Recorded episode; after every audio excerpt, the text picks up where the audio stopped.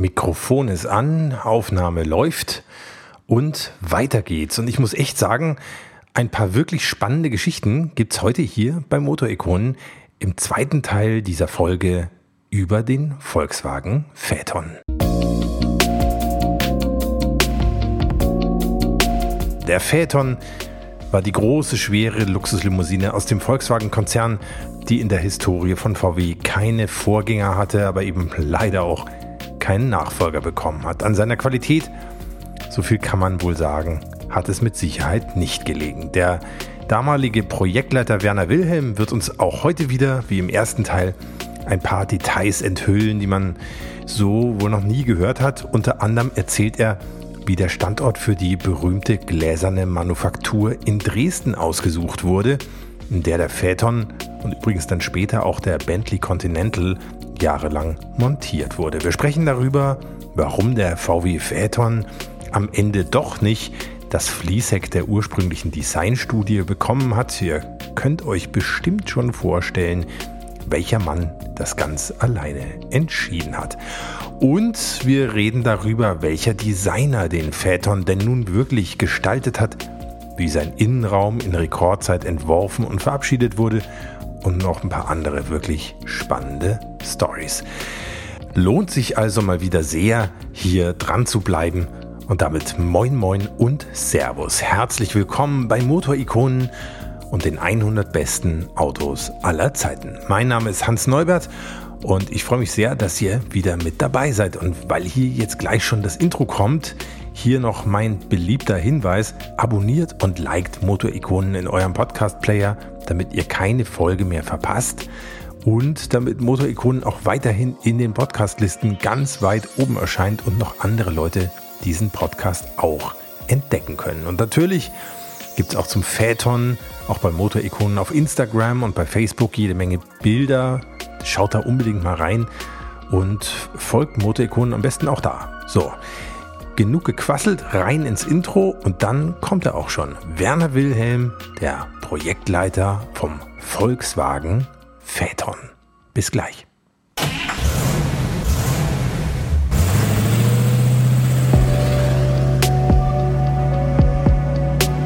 Hier kommt Motorikonen. Die 100 besten Autos aller Zeiten. Der Podcast mit Hans Neubert und seinen Gästen.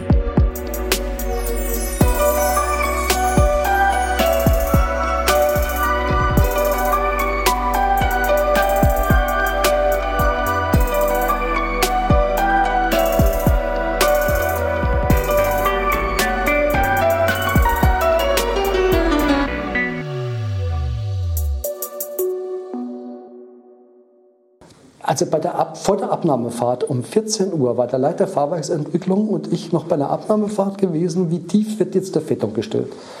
Ja, und er hatte 5 mm vorgeschlagen. Sag ich, wenn Sie 5 mm machen, bin ich bei der Abnahme nicht dabei. Sag ich, wir machen doch kein Luftfahrwerk. 5 mm von wo gemessen? Das, bei dem Tiefer, ich habe gesagt, wir haben drei Fahrwerke mit einem mhm. Luftfahrwerk. Mhm. Das eine ist das normale, hoch auf Komfort ausgerichtet. Das zweite ist ein fast Sportfahrwerk und geht bei hoher Geschwindigkeit runter, weil das Auto 300 km/h, da haben Sie Auftrieb hinten. Mhm. Da wird der Wagen unruhig trotz des langen Radstands. Sag ich, ich will den so abgesenkt haben, dass der 300, und ich habe ja, es war ja kein Auto unter Geschwindigkeit begrenzt. Alle Autos sind erst vor der Zulassung auf Geschwindigkeitsbegrenzt worden. Das heißt, meine ganzen Entwicklungskollegen mussten ein 300 km/h Auto. Äh, ich wollte gerade sagen, äh, verkauft wurde doch mit 250 km/h ja. äh, VMAX, oder? Ja. ja. Äh, nein. Nein? Fast. Da gibt es eine Toleranz noch. also nur entwickelt wurde er nie damit, ja, ja. sondern eben, äh, wenn Sie, wenn, wenn Sie hochgehen um die 50 km, ist alles neu. Da ist nichts mehr, wie es vorher war. Ja.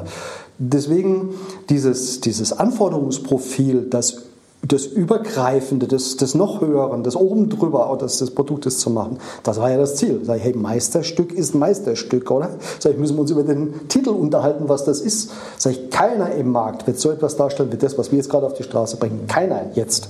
Alle später. Jetzt keiner. Und diese Art von, von Anspruch, denke, in eine Organisation hineinzutragen, ist ja nicht damit getan, dass sie ein Blatt Papier schreiben und das war's dann. Da ist bei einer, bei einer der Abnahmen, wir haben Abnahmefahrten ohne Ende, ich war ja ständig unterwegs, ja. Also eigentlich, wie gesagt, zu Hause war ich so ganz selten. da waren zwei Zwölfzylinder dabei. Es war ziemlich kalt draußen. Bei der Abendfahrt hatte einer Ölprobleme bekommen. Die Diagnose vor Ort war Motorschaden. Abnahmefahrt war 24 Stunden später. Dann habe ich angerufen, dann hat man ein Transportflugzeug geschickt, hat den Wagen dementsprechend ins Transportflugzeug reingeschickt. Dann gab es eine, jede Stunde eine, einen Bericht darüber, wo wir stehen. Morgens um sechs hat meine Werkstatt wieder angerufen, sage ich, ihr fahrt in Ära, ich will, dass der 1000 Kilometer, äh, dass der 500 Kilometer eingefahren wird, der Motor. Haben den Motor getauscht, sind den eingefahren, kam die Meldung, Wagen läuft, Trübeldruck stabil, wir fahren jetzt wieder zum Flughafen. Das war Braunschweig, ne? das war ja eine eigene Fluglinie. Ein paar Stunden später, in der Nachmittagsrunde, wo die Vorstände die Abnahme war der Wagen wieder da. Wahnsinn. Und da war, Was für eine Aktion. Da war ein mit dagegen gestanden, sie sind komplett verrückt. Ja? Wir haben schon über die gläserne Manufaktur in Dresden gesprochen. Die haben Sie auch mitgestaltet. Ne? Also ich habe heute, als, wir, als ich heute hergefahren bin, ja. sind viele Dinge wieder vorbeigelaufen. Ich erinnere mich an einen Tag, wo es dann so geregnet hat, dass ich mit den Gummistiefeln draußen stecken geblieben bin. Mitgestaltet heißt, äh, das war eine ganz also eigentlich hatten die Hannoveraner gemeint, sie bauen das Auto. Das war aber aus meiner Sicht zu keinem Tag äh, nur in der Diskussion, weil da nichts gepasst hat. Mhm. Dann war ich ja Passatmann und die Emdner, der damalige Werksleiter von Emden, war, hat, hat über mich viel gelernt, wie er gesagt hat, weil also in Emden ein Werk zu haben, das Autos baut, das kostet Nerven. Ja. Da sage ich, lassen Sie es bleiben. Sie kriegen das nicht hin. Ja, wir brauchen eine andere Lösung. Und die ist auch für euch nicht wirtschaftlich. Ihr geht kaputt dran. Äh, macht den Passat gut und prima. Ja. Und dann kam bei einer dieser wenigen Vorstandssitzungen, äh, kam dann die Bemerkung von einem Herrn Piech, dann war Weisgerber ja der Produktionsvorstand, nach dem Motto, so, Herr Weisgerber, wo bauen wir jetzt das Auto? Haben Sie es schon mal überlegt? Dann hat er was gemacht, was er sehr selten gemacht hat. Er hat nämlich nicht gewartet, bis der andere Antwort gab, sondern er hat ihm dann gesagt, ich, äh, machen wir ja an der Stelle äh, in Ostdeutschland. Weil ich habe vorher Produktionsstätte, habe ich in Klammer immer dahinter geschrieben Ostdeutschland. Weil ich habe Mosel erlebt. Also Mosel und Emden. In Mosel ist fünf Leute in der Planung und 20 Leute drumherum und die machen ein ganzes Auto und in Emden machen das 150 eigene. In Emden ging es nicht und in Mosel wird es umgesetzt. Also es, es ist einfach diametral unterschiedlich. Das heißt, Chemnitz, Mosel, der Rohbau da noch oben drüber, das ist der, der dann später auch den Bentley und den Phaeton Rohbau gebaut hat. Eine ganz andere Welt.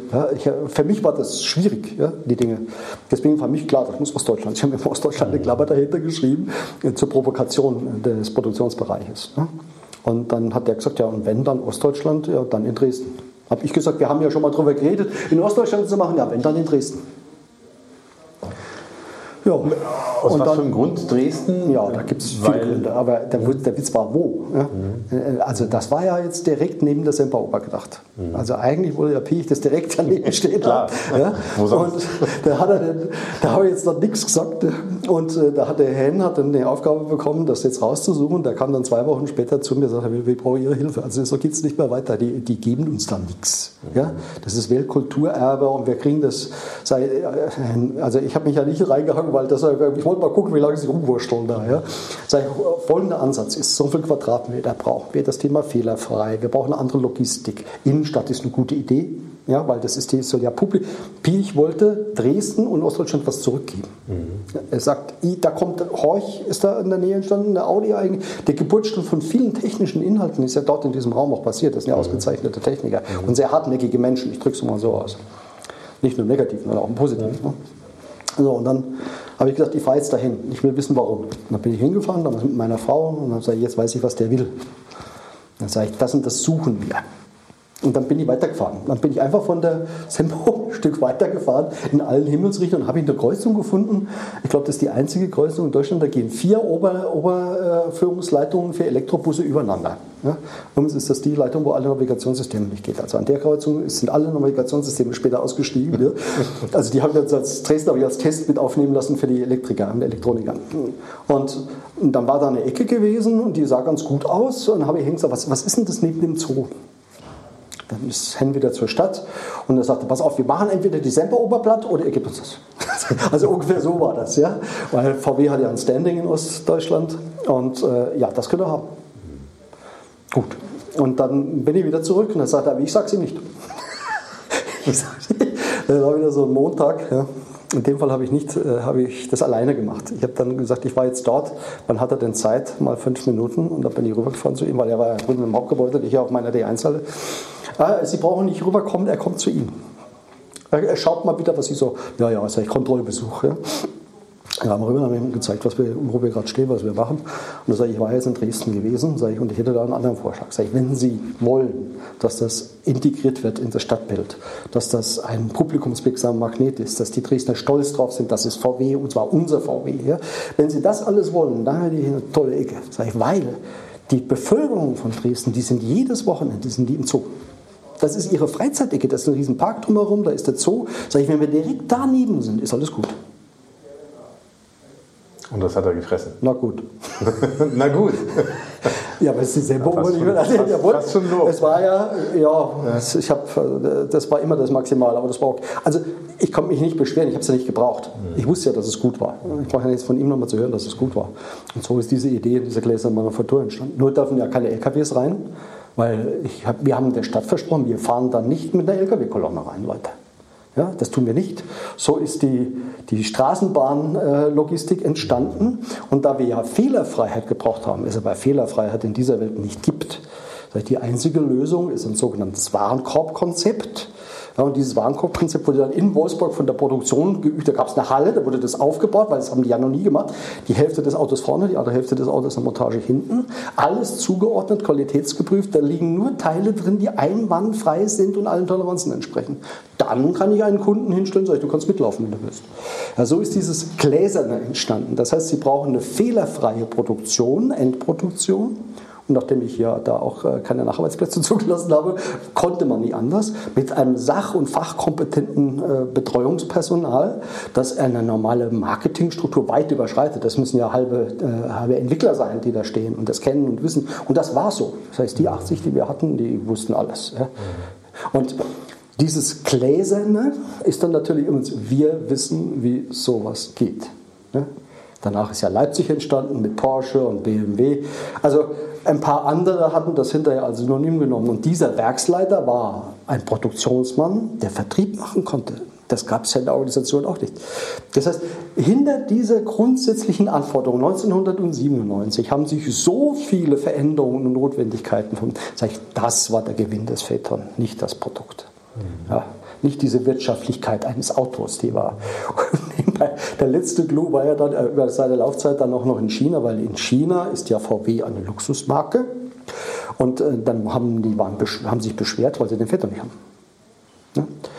Und dann haben die nur den langen Phaeton genommen, der von einem Herrn Ingellat, der heute der Leiter von der Volvo Elektrogruppe ist und lange Zeit ja der Designchef war. Das war mein Außendesigner beim Phaeton. Da haben wir dann, ohne jemand was zu sagen, einfach das Auto nochmal aus dem Dach heraus 120 mm verlängert. ich habe ich hab das irgendwie vergessen hinterher zu sagen oder so. Und entschieden wurde der lange in der, in der tiefen Halle im Norden in einem Testgelände, wo ich vier Phaetons habe hinstellen lassen. Einer davon war verlängert und ich habe jedem mal eine Möglichkeit gegeben, sagen Sie mal, welcher von den vier. Und man hat ihn nicht, die, haben, die Hälfte der Leute hat es nicht gefunden. Weil der Steg in der Tür mit verlängert, die Proportion, ich habe nicht den billigen Weg genommen, sondern den richtigen. Und äh, dieses Auto wurde dann war auch das erste Auto bei VW, das nicht mit einem eigenen Modell bedacht wurde, sondern virtuell entschieden wurde danach. Die Vorderwagenabnahmen waren immer an einem Vorderwagen. Die haben eine neue Vorderwagenhalle gebaut für 500 Vorderwagen, während ich den Bildschirm über das Auto hingehangen habe. Wir haben das virtuell gemacht. Danach hat einer mal gefragt bei einer Abnahme, wieso haben wir eigentlich diese blöde Halle gebaut? Ich hätte mich nochmal gefragt. Ne? Wir, wir, waren also schneller in unseren Entwicklungen von dem Projekt wie die Investition teilweise. Das Akustikzentrum wurde fertig ein Jahr nachdem der Phaeton fertig war und die Akustik ist, glaube ich, ganz gut. Ne? Also äh, heute gibt es auch ein Akustikzentrum dort und ausgezeichnete Spezialisten, die das bearbeiten können. Und ihr Trainingslager war ne? der Phaeton. Ne? Das heißt, Elektrik, Elektroniker. Wir hatten ein Motorsteuergerät und später ein Getriebesteuergerät im Auto. Der Phaeton hat 64, bis zu 64 Steuergeräte. Der A8 hatte 8. Ja? Das heißt, das war eine andere Art der Entwicklung geworden. Ne? Und das alles sind eben, denke ich, heute eine gute Plattform für Marke und für den Konzern. Apropos Plattform, gutes Stichwort. 1998 hat ja VW dann die Marke Bentley gekauft, hm. wollte eigentlich auch noch Rolls-Royce äh, haben, aber das ist eine andere Geschichte. Die Plattform des Phaeton war ja dann auch die Basis für den Bentley Continental GT. Ja. War das von Anfang an geplant oder hat sich das erst so ergeben? Also von Seiten eines Herrn Piech ganz sicher, weil das Marken gekauft werden, das wusste ich natürlich nicht. Mhm. Äh, ich hatte ja auch genug zu tun. Sie haben ja mehrfach jetzt von unmöglicher Aufgabe gesprochen, also ich war jetzt nicht unterbeschäftigt. Mhm aber an seiner Sicht sicherlich schon. Wobei ich auch damals das Gefühl hatte, ich äh, haben ja dann Bentleys reingeholt. Ich, ich war ja dieser Oberklassebeauftragte, dann egal was irgendwo extra war, bin ich dann auch gefahren. Ich war immer der Zweite nach Winterkorn, der alles gefahren ist. Mhm. Manchmal der Erste sogar, weil er keine Zeit hatte. Und nicht vergessen, der Abteilungsleiter dort war nicht mal Mitarbeiter. Und solche Dinge, äh, sage ich, so schlecht ist er jetzt auch wieder nicht. Die wollten damals ja wegen der Klimaanlage ein neues Auto machen. Das ich, konnte ich ihnen dann beweisen, dass das nicht notwendig ist. Also das waren ja auch die anderen, die waren nicht in meinem Projekt die mhm. haben jetzt plötzlich die Aufgabe Bentley bekommen. Und einer der Logiken war, dass man eben mit VW-Leuten dann eben bei Bentley auch eine Entwicklungsorganisation wieder braucht, die in der Lage sind, das wenigstens übernehmen zu können. Ne? Und dann hatte der Herr Wilhelm ein finanzielles Problem für sein Projekt und ich habe viel Geld gesucht und dann habe ich äh, die Oberklasse-Plattform VW-Konzern vorgeschlagen habe gesagt, Audi hat ja, so, da habe ich Beffen wieder was zurückgegeben, Audi hat uns ja tatkräftig geholfen durch Stückzahlen, die ja höher sind wie die des Phaeton, indem sie das übernommen haben. Und, und äh, sage ich, aber da gibt es ja noch mehr, da kommt jetzt der Bentley ja dazu, dann habe ich den Touareg noch genommen, sage ich, also Leute, wieso habt ihr eigentlich ein anderes Kombi-Instrument? Was ist der Grund nochmal genau? Ne? Und dann bin ich die Stückliste, die, die, Stückliste des Autos, deren Autos durchgegangen und habe mit dem Vertriebsmann und mit meinem Produktionskollegen haben wir die durchgearbeitet. Eine Woche für jede Marke und jedes Auto und danach angekringelt, welche Teile wir vom Phaeton übernehmen können. Da waren halt bei Bentley sehr viele dabei. Mhm. Und das war am Ende das Ausrechnen, wie viel Geld das bringt über diesen Stückzahleffekt. Da durfte dann Einkauf und Finanz wieder ran und ich hatte meine Finanzierung. Also das waren alles Dinge, das gab es vorher nicht. Und die sind aus der, teilweise aus der Not heraus auch entstanden. Ähnlich, ich erinnere mich beim Audi Cabriolet, wo ich gesagt habe, rechnen wir die Abschreibung mal raus und dann gucken wir nochmal, was rauskommt. Das wussten aber die Finanzer von VW jetzt schon, die hatten auch gute Ideen. Also das, haben, denen hat es auch Spaß gemacht, dass sie plötzlich ein integriertes Teil war und nicht die, die hinter nur ausrechnen. Ja. Auch das war ein Thema, die saßen ja bei mir in dem in dem Adlerareal über der Werkshalle oben drüber, äh, alle Projektleiter aus den verschiedensten Bereichen zusammen, die sind ja auch nicht ausgebuchst. Und wenn ich aufgestanden bin, konnte ich sehen, ob der da sitzen hat, mit dem geredet. Dieses offene Miteinander reden, äh, sage ich, simultan heißt übrigens für die, die es nicht wissen, gleichzeitig. Ja? Und das gleichzeitige Bearbeiten hat, war etwas, was zum ersten Mal in dieser Intensität passiert ist. Ich finde, der erste Bentley war dafür, dass wir noch weniger Zeit hatten. der war ja braucht jetzt ja keine fünf Jahre mehr. Wir wissen jetzt ja, wie es geht. also, lauter, ja. Und dann waren ja auch ein Engelland noch dabei, ein Vakus war dabei. Der Bischof hatten Sie gerade den Phaeton fertig, da kriegten Sie schon wieder so Druck. Das ist schon. Ja, aber das ist okay, weil ich ja. bin ja auch von VW weg. Mhm weil es zu wenig war. Mhm. Ich durfte bei Mogatti da mitarbeiten, die, die Lupo-Plattform. Also immer wieder, wenn ich aufgeschlagen bin, war um Gottes Willen, jetzt kommt der vorbei. Ja? Mhm. Und die haben die Lupo-Plattform fertig, nur kein Elektroantrieb drin. Das heißt, seid ihr verrückt geworden? Kleinwagen der Zukunft, einmalige Plattform und kein Elektroantrieb. Oder ich sage ja, der Heckantrieb beim Bugatti, äh, Heckauftrieb. Also sag ich, 200 Kilo Abtrieb bis 400 Kilo Abtrieb, Leute. Ja? Also solche Themen waren dann halt hinterher Aufgaben. Also Bentley war schön, das hat nochmal Spaß gemacht, weil die durften ja auch Luxus sein. Wir mussten Luxus sein und wussten nicht wie. Beim Bentley gab es ja viele Dinge, die auch vorhanden sind, wie eine Lederfertigung oder so etwas. Sie haben ja auch gute Leute gehabt. Also die fünfmal, wo ich in Grube war, bin ich immer wieder zurück. Sag ich, also an den Leuten lag es nie. Das kann ich euch sagen. Das, liegt an, das lag an den anderen Kasper. Zwischenzeitlich ist ja ein gewisser Herr Püschelsrieder, dann gab es ja die große Flucht. Der Pierich hat aufgehört, der Pintercon ist nach Süden, der Püschelsrieder ist gekommen. Fand das so witzig, als Püschelsrieder kam, wir haben uns dann über Bentley unterhalten, über die Marke Rolls-Royce. Ne? Maybach ist zwischenzeitlich ja entstanden. Das war ja ein, war ein deutlicher Einfluss. Also es waren ja damals diese Orientierung in einer Luxusklasse, wusste ja niemand genau, was kommt. Ja? Es war aber keine stagnierende Marktanteil, sondern die waren leicht steigend. Während die normalen äh, äh, Stufenheckautos ja stark, stark im Fallen waren, das kamen dann die anderen Autos. Der Touareg kam sicher zur richtigen Zeit, hat viel geholfen. Tour, ja. Touareg, Cayenne und äh, was für ein Audi war es nochmal, die auf der gleichen Plattform waren. Ja. Auch das sind also übrigens auch im Osten. Mhm. Damals war es dann Bratislava. Ja. Auch solche Ideen waren dann eine gute Basis, um auch solche Themen anzugehen. Ja.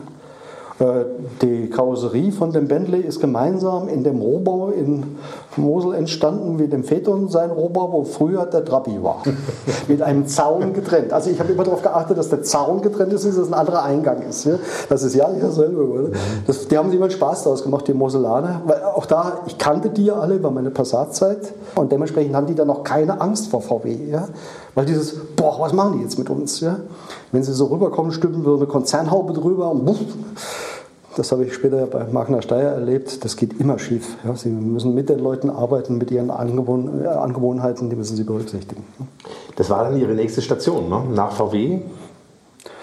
Ja, es war mir wie gesagt langweilig. Mhm. Da gab es mhm. verschiedenste Gespräche. Mhm. Ich meine, wenn meine Frau Englisch gesprochen hätte, wäre ich dann der erste Entwicklungsvorstand bei Bentley geworden, weil die fanden, das passt. Der Herr Pefken war ja sehr englisch-affin, ja, der, der, verkörpert ja eine englische Kultur, mhm. sogar als Person sehr gut. Sagte mit dem halt dies aus, den musste ich schon mal aushalten, als er mein Mitarbeiter war. Nur, da hätte ich nach England müssen. Und meine Frau wäre zu Hause geblieben und das hätte unsere Ehe nicht ausgehalten. Nach den also das wollte ich nur erzählen, der Ende der Vermarktung hieß es immer, wir sehen uns dann wieder. Und ich sage, das weiß ich nicht, weil ich muss mich jetzt entscheiden, VW oder meine Ehe. Und ähm, meine Frau und ich feiern jetzt demnächst dann 42 Jahre äh, verheiratet. Also die Ehe hat gehalten. Respekt, ja. So sind wir. Ja. Also diese Solidität gehört da mit dazu, die hat ihr immer geholfen. Und da sagte er, aha, Ihre Frau als Problem. Ja, gehen wir mal zum Alten. dann sind wir zu dem gegangen. Da sagt er, nehmen Sie sie mit. Und man hatte dann ja bei VW einen eigenen Flieger, einen Airbus umgebaut. Das heißt, meine Frau war dann, ich glaube, 16 Wochen jedes Wochenende mit mir unterwegs. Ich war ja gar nicht mehr zu Hause, ich war, ich war ja nur noch weg. Ja. Mhm. Und das war dieses Ära, dann äh, war das in Dubai und war in Schweden. Das heißt, wir haben, und immer waren da 25 Unternehmensgrößen und was der Teufel, was äh, Barilla zum Beispiel war ein Italiener, der dabei war, durfte ich diese Menschen kennenlernen und habe diese Organisation geleitet an das Wochenende. Freitagabend, Samstag, Sonntag. Ne? War eine tolle Sache. Und die Situation dann hinterher wieder übertragen, sage ich, jetzt mache ich das aber nicht normal und das geht nicht. Und dann haben sie Bugatti-Chef, Entwicklungsvorstand Bentley, VW Bereichsleiter Karosserie und ich weiß nicht was. Oder äh, Übernahme von Produktmanagement äh, äh, VW und später Konzern für über 20, ich war 45. Als der Phaeton, und das noch als letzter Abschluss, wurde ja als Fließheck tarnend vorgestellt. Nach dem Motto: Richtig, ja. ja wie stellt ihr euch das Auto vor? Mhm. Dann haben wir mit dem Bischof und mit dem Ingelert und dem Vakus zusammengesessen, wir vier. Dann haben wir gesagt: Jetzt machen wir Fließheck. Weil das ist modern. Mhm. dieses Gelumps da, ja, da ist der Slisek entstanden. Dann hat der lange Zeit nicht hat gesagt, ist okay und sonst nichts gesagt dazu. Später kam dann raus, also an der Außenhautentscheidung, das waren Tage und Arbeiten, die waren unglaublich intensiv. Und war dann am Ende, sage ich heute um 19 Uhr, sagen wir links, rechts, oben, unten, weil sonst stehe ich nimmer da und gewährleiste irgendwas für außen. Gut. Wie alt sind Sie? ich bin 45. Sagt er, dann machen wir Ihr Auto das nächste Mal.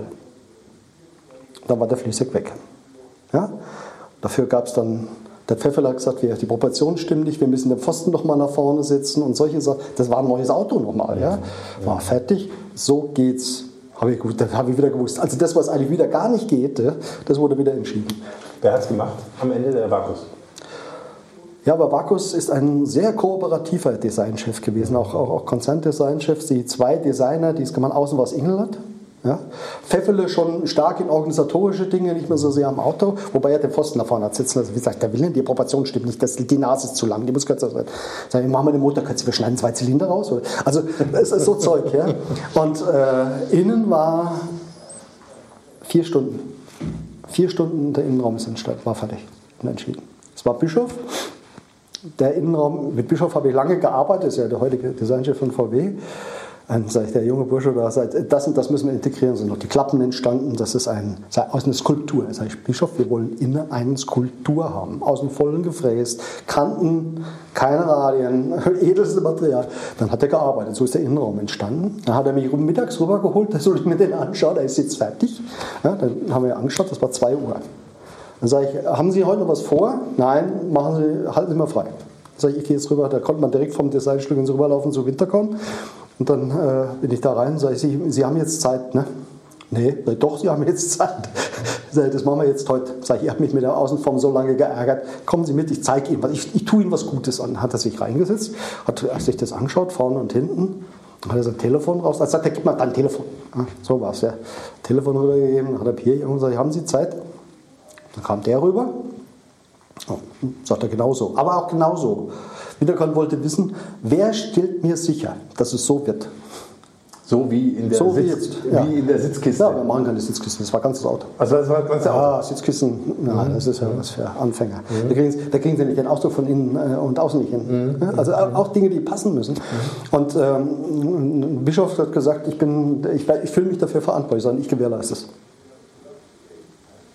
Und hat dann Markus gesagt, ja, was, was war das für ein, äh, was war für eine Ausstattung? War das ein Cremeleder oder Cremeleder, Walnuss, Wurzelholz, Intarsien, das war alles drin. Nur machen wir dann Vorschläge. Von der Ebene arbeiten wir uns jetzt durch die Vertriebsstrategie. Mhm. Also nur, das ist der Zwölfzylinder, voll ausgestattet, egal was es kostet. Ja? Mhm. Also wieder Auto für Piech. Ja? Mhm. Und da hat auch hinterher gesagt, das bestelle ich so. Also seine Entscheidung war, den bestelle ich so. Dann war das Thema erledigt. Dann haben wir noch einmal dann hinterher den Vorständen, damit sie nicht so vergrämt sind, haben wir ihnen das noch einmal vorgestellt und das war's. Weil wir hatten ja mittlerweile ganz wenig Zeit damit. Es wurde ja immer alles später. Ne? Immer noch mal, noch mal dreimal gucken und noch einmal und hier und da. Ne?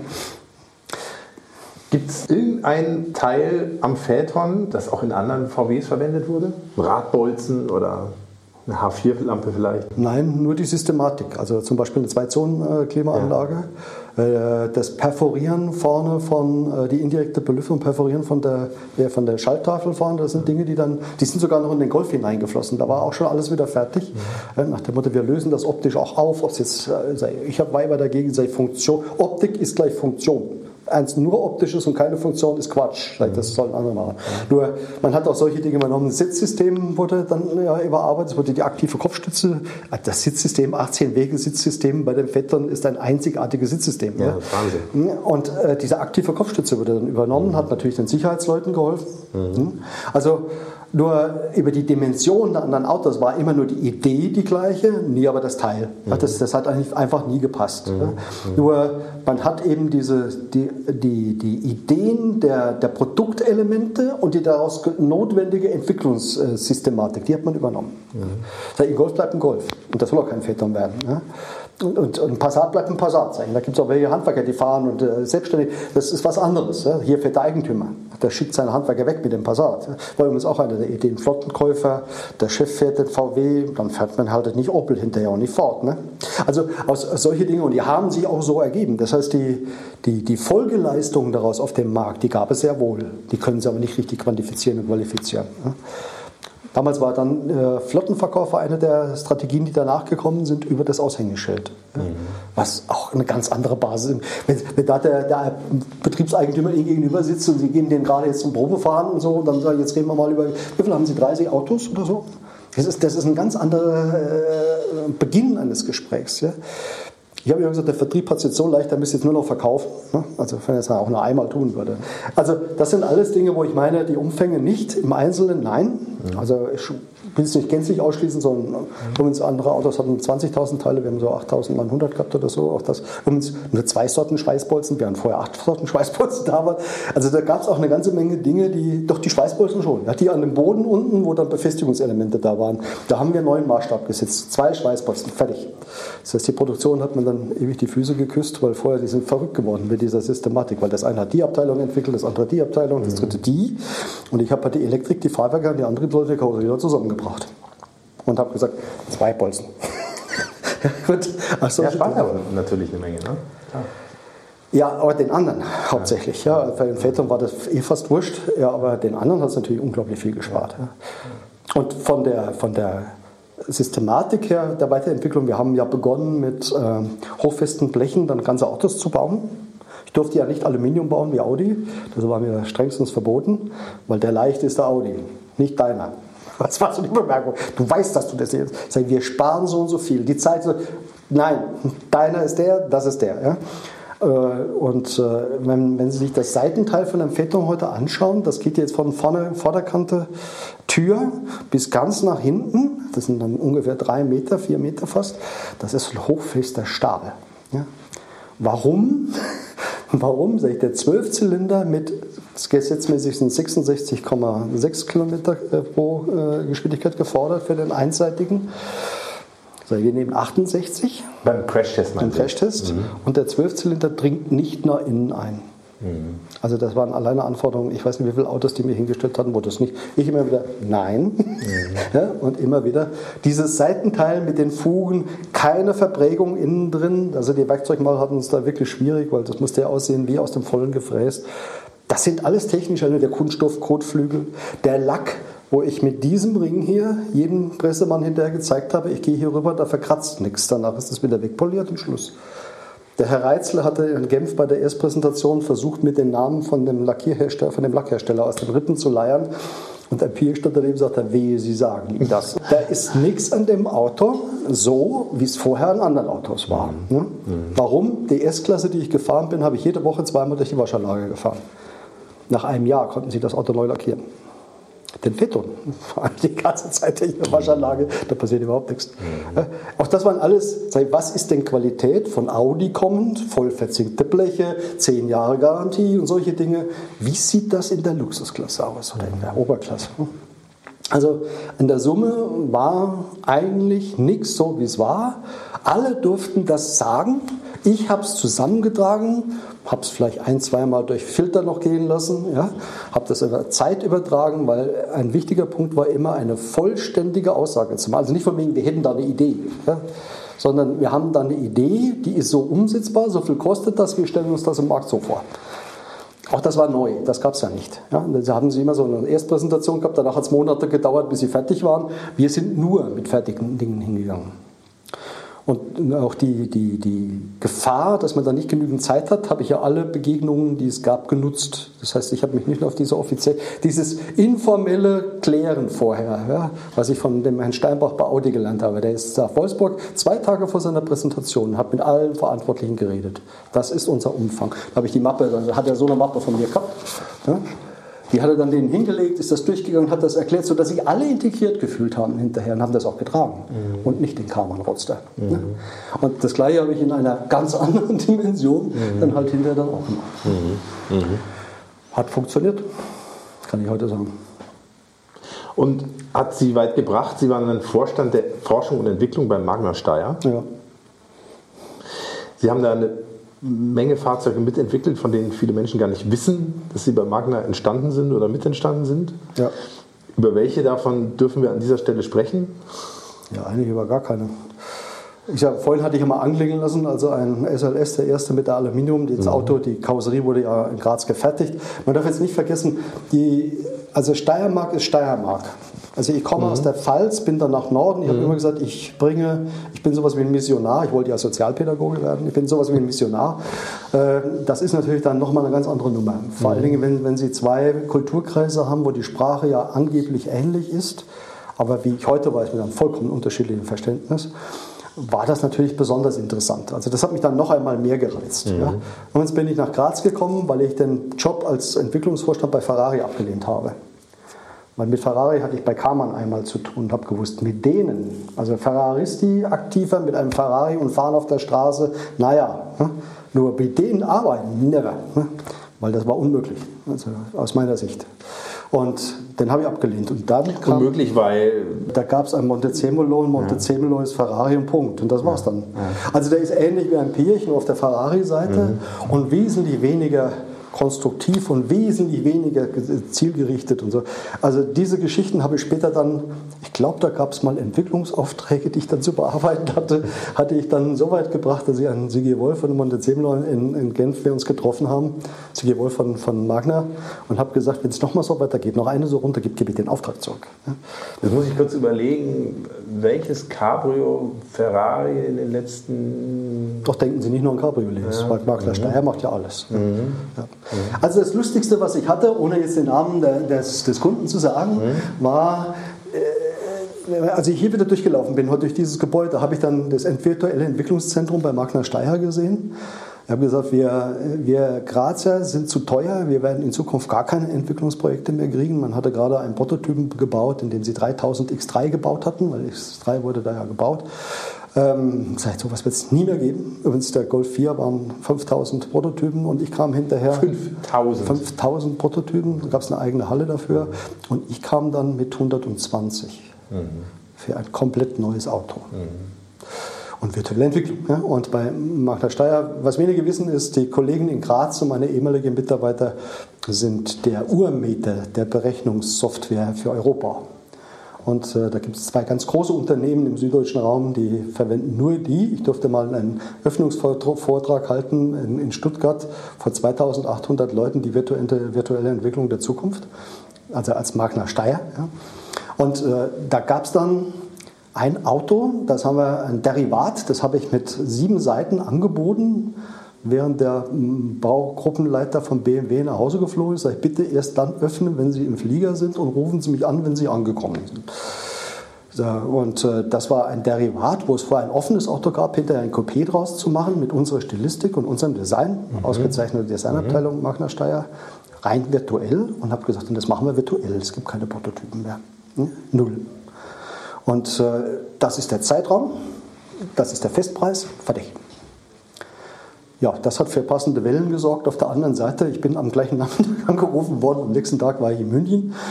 Ach nee, irgendwo im süddeutschen Raum. Ja, und äh, so ist ein Z4 Coupé entstanden, mhm. der das sexiest Car of, äh, mhm. ever in den USA geworden mhm. ist. Mhm. In einem Entwicklungszeitraum, das kann man sich nicht vorstellen. Sagen Sie es, ungefähr? 18 Monate. Mhm. Von, ich gebe dem seine sieben Seiten, Auto fertig in Spannerburg. Das war dann ein Maßstab. Dann haben wir, ist ja der Herr Wester, der ehemalige Entwicklungsvorstand von Magna Steyr, Entwicklungsvorstand von Fiat geworden. Dann haben wir einen Riesenauftritt dort gehabt. Danach gab es ein passendes Projekt, das ich in meinem Leben nicht vergessen, weil ich mit meiner Frau Motorrad fahren. Am Samstagnachmittag ruft er mich an und sagt, Sie haben den Auftrag, obwohl ich dem, dem äh, Einkaufsvorstand gesagt habe, Sie kriegen von mir keinen Preisabschlag mehr. Das oder nicht. Also das war eine Zeit, wo keiner so richtig wusste, was man nicht alles einsparen konnte, an Zeiträumen, Risiken und was der Teufel, weil wir haben viele Risiken auch noch gespart, nicht nur Geld. Und wo man mit solchen Ideen, da konnten sie wirklich Ketten sprengen. Ja? Und mein Ansatz war gegenüber einer Zentralvorstandschaft von Magna, sei, wenn diese Truppe in Graz in Zukunft überleben will, dann braucht ich sowas. Weil Leute, die haben den höchsten Stundenlohn, die haben die geringsten Arbeitszeit, die haben die meisten Feiertage. Irgendwo muss es ja herkommen. Ja. Auch eine Killer-Application sozusagen. Ja. Das haben wir dann auch sehr konsequent umgesetzt und äh, dann vorbereitet auf die Elektrifizierung in Anführungszeichen mit Hardware, Software und was der Teufel was die erste Lithium-Ionen-Batterie mit der Firma, die später zu Magna gehörte und mittlerweile an Samsung verkauft wurde. Wenn Sie mich fragen, ob Wasserstoff geht, könnte ich Ihnen schon mal sagen, wo die Tanks dafür herkommen. Die sind seit zehn Jahren fertig. Äh, Flüssigwasserstoff habe den 7er BMW damals ausgerüstet mit 100 Autos.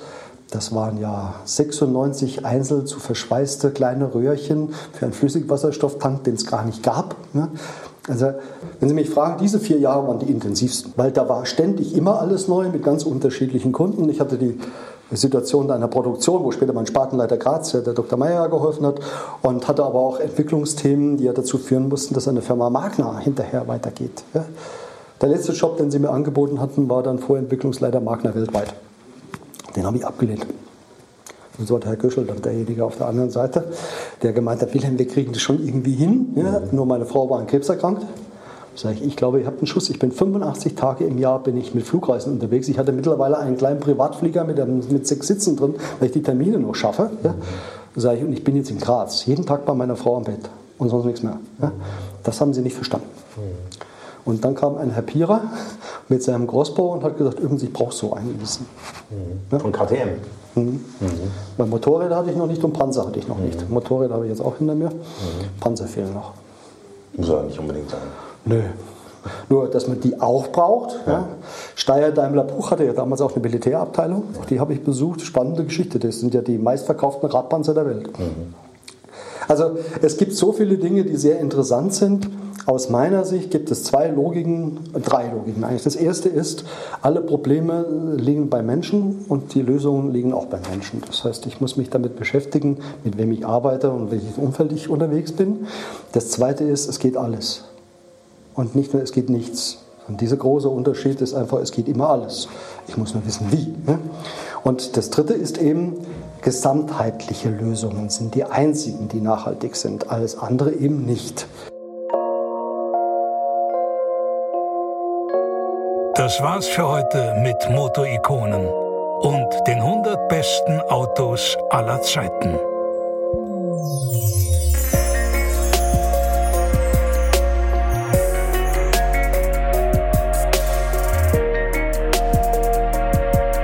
Mit den fast schon philosophischen Betrachtungen von Werner Wilhelm beenden wir hier das Thema Volkswagen Phaeton. Ein Auto, das muss man leider so sagen, das in seiner Qualität und in seinem Reifegrad leider so schnell nicht mehr wieder kommen wird. Ich kann nur sagen, wenn ihr noch ein kleines bisschen Budget übrig habt, holt euch vielleicht einfach einen, solange sie noch so günstig sind wie jetzt. Ich auf jeden Fall sage sehr, sehr herzlich Danke bei meinem Gast, bei Werner Wilhelm, der, ich habe es im ersten Teil schon mal erwähnt, extra mit seinem Phaeton oder einem seiner Phaetons aus Österreich zum Gespräch angereist ist. Und ich sage auch ganz herzlich Danke an euch alle da draußen fürs Zuhören, fürs Liken und fürs Kommentieren, gerade auch zum Thema Phaeton.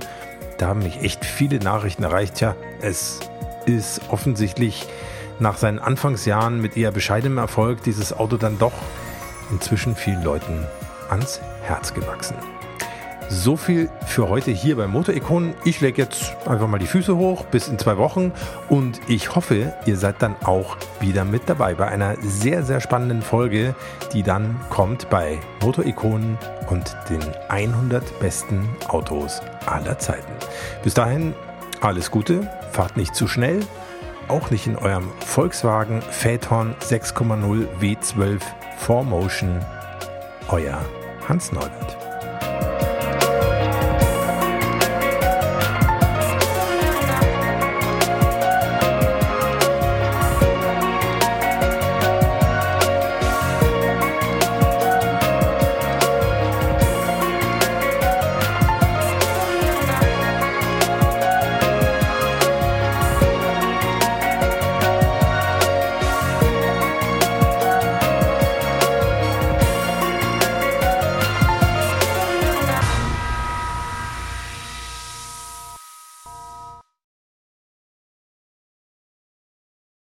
Moin Moin und Servus. Herzlich willkommen bei Motorikonen und den 100 besten Autos aller Zeiten. Ich freue mich sehr, dass ihr wieder mit dabei seid und ähm, ja, muss glaube ich noch meinen Namen sagen, oder? Das habe ich jetzt hier vergessen auf dem Zettel. Hm.